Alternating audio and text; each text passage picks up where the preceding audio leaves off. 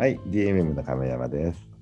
42東京の文次郎です。よろしくお願いします。やっぱりね、よく中小企業の親さんがさ、大手企業はとか、そのいいよねとか、資金もあって、ねえー優秀な人材が集まってとかって言うんだけども、親さん、嘆くことはないと、大手はスピードが遅くなるし、ね、うん中小企業もスピードで勝てば勝てるんだと。うんねうんうんであとはもうなんか柔軟性もないとか、まあ、結局忖度も少ない人数のがなくなって伝言ゲームも減るし、うん。うん。結構効率のいいもんだと少ない人数はね。うん。少数制の中小企業ほど強いもないんだという、まあ、その辺がで現代のこう日本にもそれが見えてるというのをちょっとまあ今回も追加でいきたいと思いますね。はい。うんはい。うん。まあ、この間半導体かなんかのそのねあの人のね話とかを聞いたんだけど、まあ、やっぱり、えー日本の半導体って昔強かったのがね最近弱くなったみたいなんだよね。うん。うん。でまあとどのつまりあの結局そのかその人の話だったら、まあ、半導体はもう今更勝てませんよと、ね、大手の中にそこに金突っ込んでも、ね、日本企業がそこを支援するみたいなことを言ったら無駄金ですと。うん。うん。むしろ今は半導体で強いのは、半導体の中に入っている部品とか、ね、細かい技術の中小企業の方がよっぽど価値あるんですよと。おう。うん。うん。でまあ、その辺の話が結論なんだけど、まずね、うん。うん。まだなんでそういうことになるかという話なんだけど、うん。うん。まあ、さっきの話とその今、半導体の中でもそのっていうのは韓国とか中国とかこう全然負かあの負けてるんだよ、そのうん。仕上がった商品はね。うん。でも中の部品のちっちゃいものになると中小企業とかの腕が意外と、えーシェアを持ってたりするのよね、中の部部品をね。うん細かいところってことですね。細かいところがあるみたいなんだよね。ううんんうんで、むしろなんて、いや、大企業も中小企業が強いのって話になるわけじゃない、そうだとね。うんうんうんうんなんで、できればそういった大中小企業のいいところに対して、国がまあ資金とかいろいろ支援したりとかするのがいいんじゃないかっていうのは、その人の結論なんだけど、うんうんこれはまあよくわかる話で、結局、例えばその大手企業同士、例えば大手と大手の合併とかっていうと、結構うまくいかないわけよ。そのね。あのっていうのは、そのさっき、この間も言ったように、大手って会社潰れないの前提で、うん基本組織を大きくって、その中で出世っていうのが結構大事になるから、うん多分銀行の合併だろうが、そのえー家電の合併だろうが、違う会社同士があの一緒にくっついて何かやろうとかっていうのはなかなかうまくいかない。っうんうんていうのは、そのプロジェクトをうまくさせるよりも、どっちがあの頭を取るかみたいな話になりやすいからね。ああ、なるほど、なるほど。だからいい半導体を作って世界と戦おうっていう以前に、その中でどっちが部長になるんだみたいな話から始まったりすることあるわけよ。うんうんなんか名前をどっち先にするかとかね、ありそうな話だ。そういうのもあるんじゃないほら銀あの銀行の合併でもね。うんうんうんうんでも、中小企業の親ってそんなこと言いたいないけど、もう食ってからもうもういいもん作んなきゃ売れねえから、俺らもいあの下町ロケってやってくれよみたいうんな。なるから、だから、仕事の向き方とか社員の向き方がもういいいもの作るぞとか、あの会社儲けるぞみたいな感じになる。うん。うんで一方であの大きいとこだと潰れねえぞ、うん、給料上げるためにならまずは部長なんだけどみたいな。ので派遣争い始まるとさもうん。うすごく優秀なのは多分大手の方が優秀なんだよ。じうん。あの地頭というかそのあの能力的にはね、うん。うん、でもし向け先が違うとさ力の向き方が違うっていう感じになると、うんあのまあ、結局その力がそっちに行かないわけでいいもんですね。うんうんだから結果はまあ売れないもので時間かかって遅いわ悪いわ、えーうん誰も責任取らないわみたいな話になりやすいわけよ。確かに。うん、で金もあるし投資もできるのにそれがうまく生かされないとか、うん。うん。うん。でそこにまたそのいろんなあの別の人たちがこう管理の人たちがやってきてこうアドバイスしてもこれまたまたほ本業じゃないしあのなんていうかな。また誰が責任取るかもよくわからない世界だから。うんうん。なんでその中でやっぱだ誰の責任でこれが売れる売れない以上に別の話の力関係になるから、うん。確かに。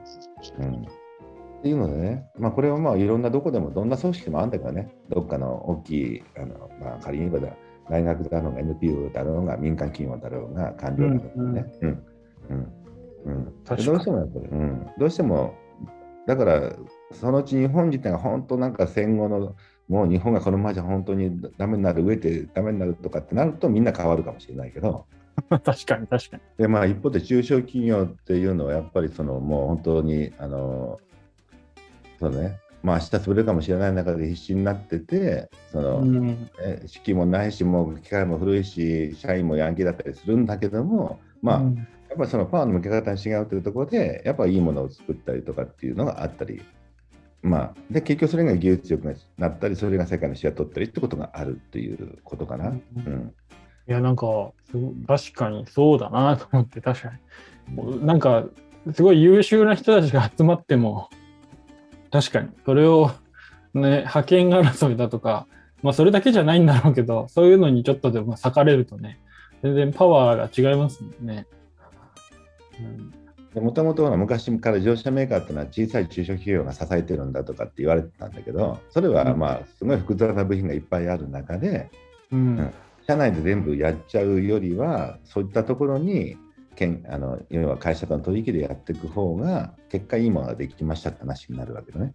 うん、うん、でそれっていうのはやっぱりあの、うん、大きければいいって話じゃなくむしろ小さいものの集まりの中でいいものができることもあるっていうことかな。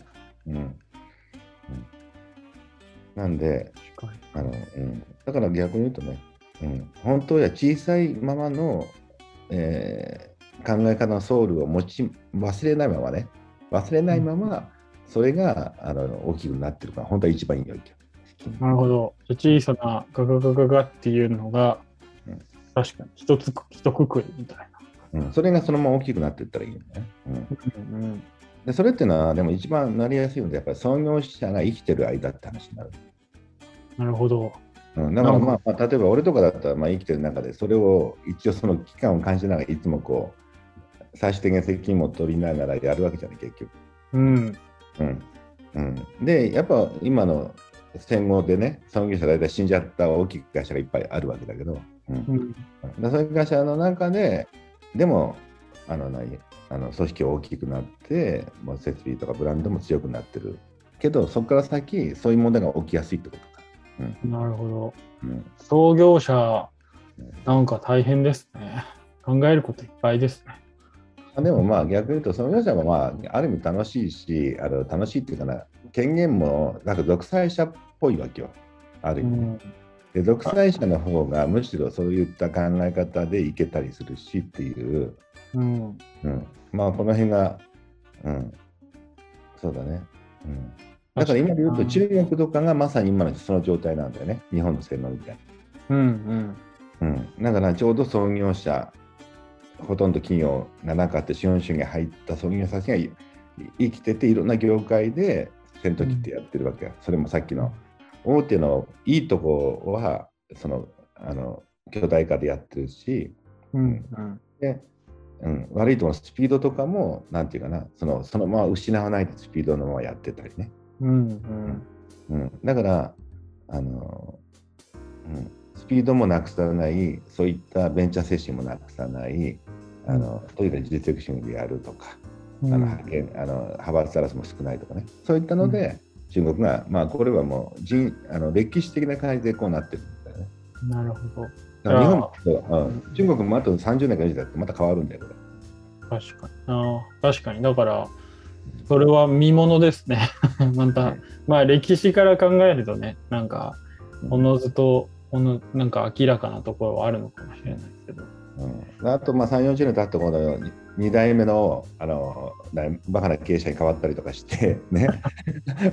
まあまあまあ。分かってるでそうだね。中国でもね、うん。うん。まあ、でもバカっていうのもも言い方は極端だけど少なくとも先代よりも超えるのなかなか難しいから、うん、なるほどなだそれでなるじゃないその頃今度インドとかわかんない。他のとか出てきたアフリカとかのやつがガッと伸びる、うん、うん。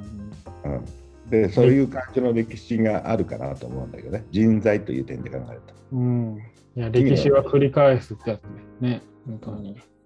そうだね。まあそんなこんなで、あのまあ少なくとも、あのでもまあ今みたいな時代、だから日本で言うと IT が今そういう場所にいるわけよ。で、単うん。IT が単なるテクノロジーだけじゃなくて、そういう新しい業界だっていうのも結構違うわけよ。構造上のね、やりやすさとか、うん。スピード感っていうのもあるわけだ。うん、で夢もありやすいから成長しやすいとか若いとか、うん。まあ、逆に言うと既得権がないとかね、うん、うんうん。それだけど活気立ってるんだけど、うん。うんうん。まあ、これもまたまあ2、30年経ってまた変わっちゃうけどね。なるほどな。うん、俺とか、まあ、そ孫さんみたいな妖怪みたいな年寄りがうえーとかなんか言って、うん、い老害だとか言われたりするんだよね。や、なんか今、孫さんが妖怪みたいな言い回しになったけど、そんなこと絶対全然ないですからね。